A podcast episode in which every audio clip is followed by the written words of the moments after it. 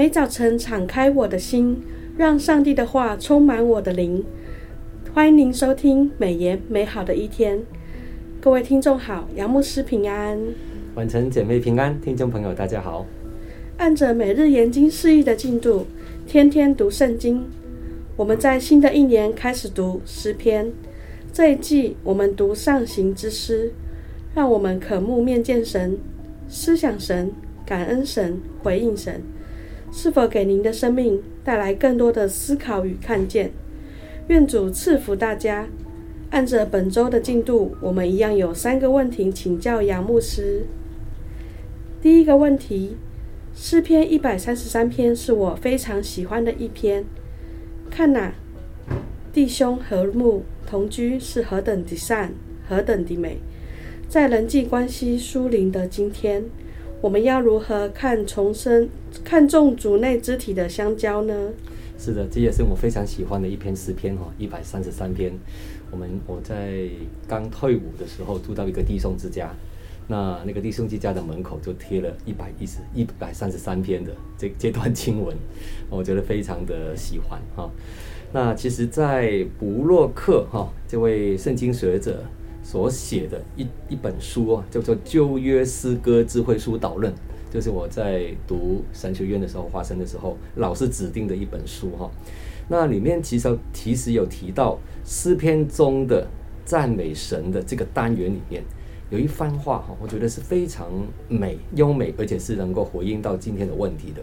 那就是他那边提到说，C.S. 路易斯就是路易斯谈到赞美完全的喜乐，他提醒了我们自己的不完全，我们并非离群而所居，人类存在的两个互补词就是个人与他的邻舍。而他们共同在上帝里面找到了他们心灵的满足，哈。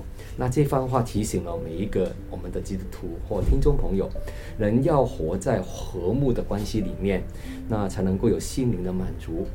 而真正的美善的关系，只能在上帝里面才能找得到。在上帝里面呢，也是要有肢体的相交，彼此相爱，体验上帝造万物的美好。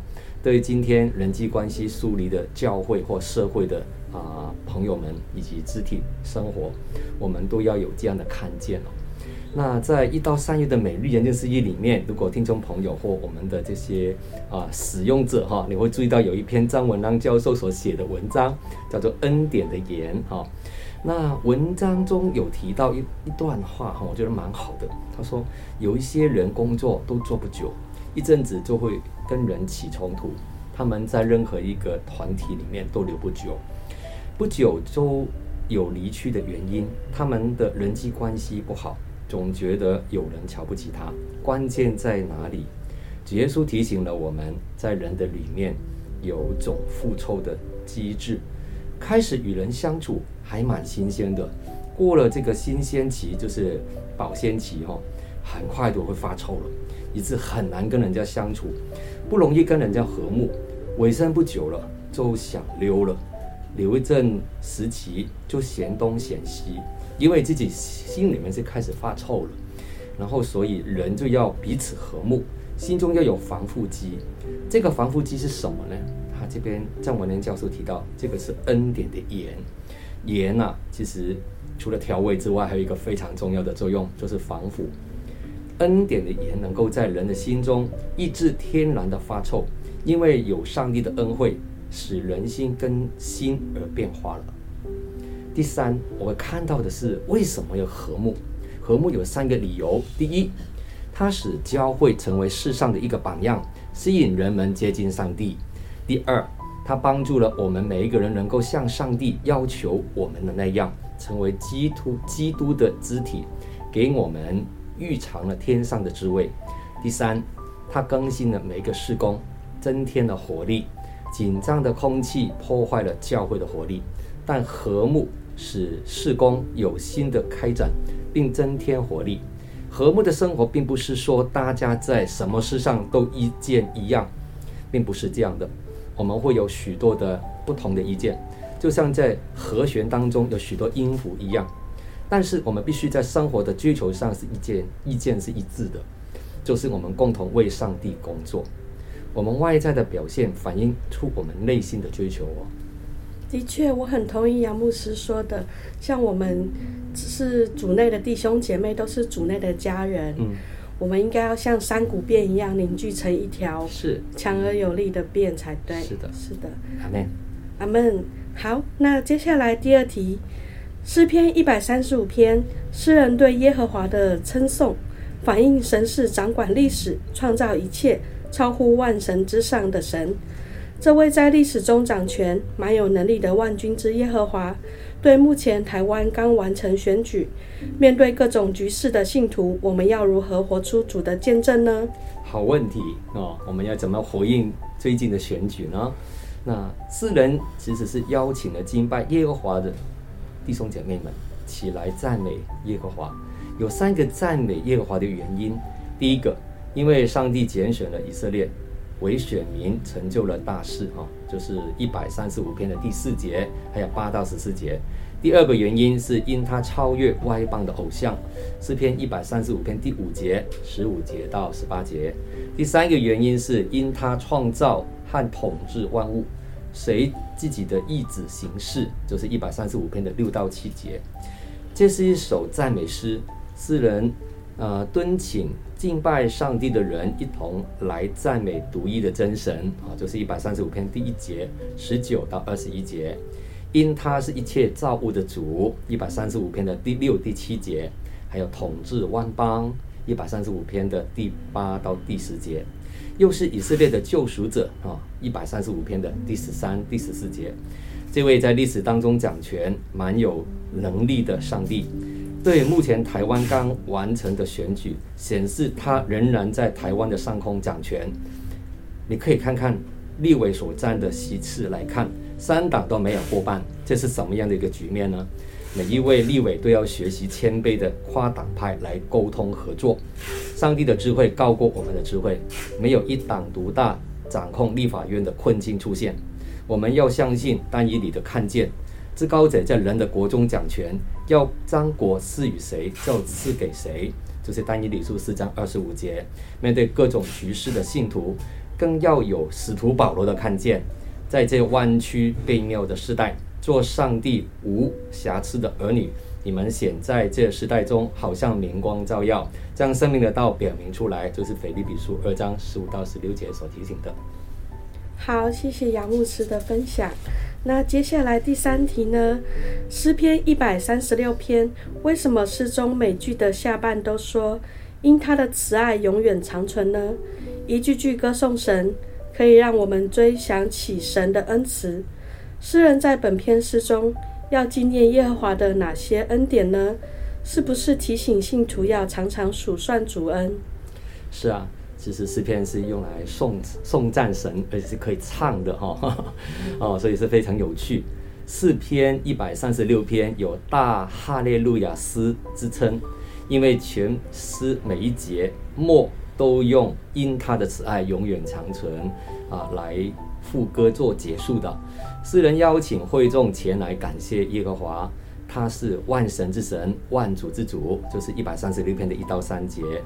诗人赞美神为创造主，就是一百三十六篇四到九节，也是以色列人的救赎者，就是一百三十六篇的十到十六节，帮助他们取得战争的胜利，一百三十六篇的十七到二十二节。在圣圣殿中颂唱的时候，很可能是由祭司领头领唱的，哈，那会众就用用。因他的慈爱永远长存，类似副歌来回应，有如今天我们常说别人祷告完之后说阿门，哈，就是像阿门这样子，歌颂神可以使我们想起他的恩慈。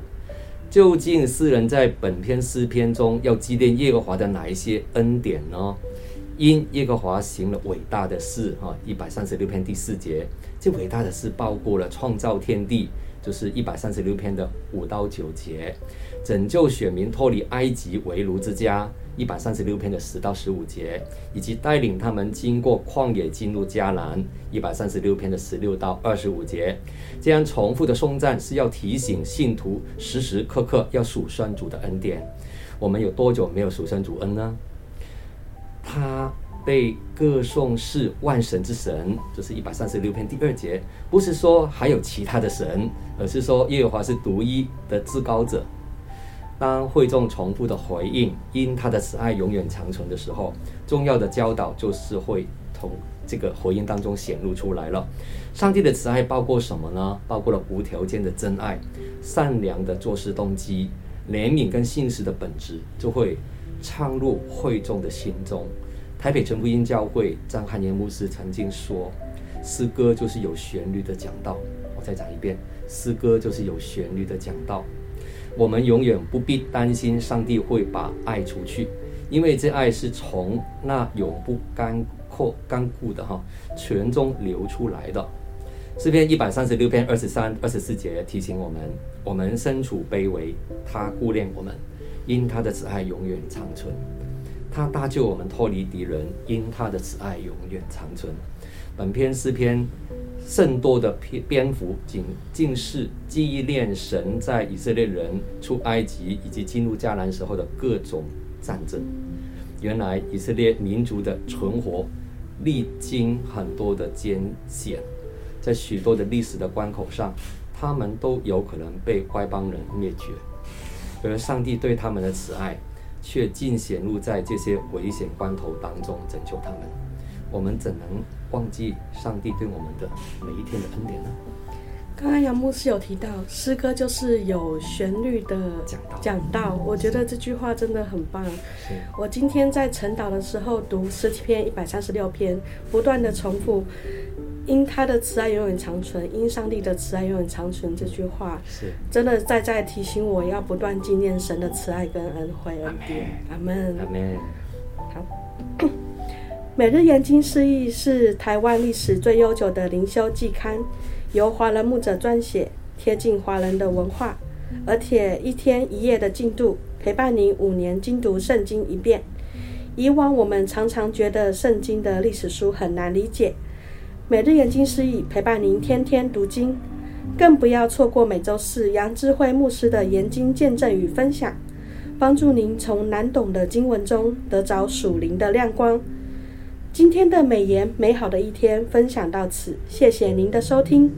愿上帝的话语丰富充满我们的生活，使大家福杯满溢。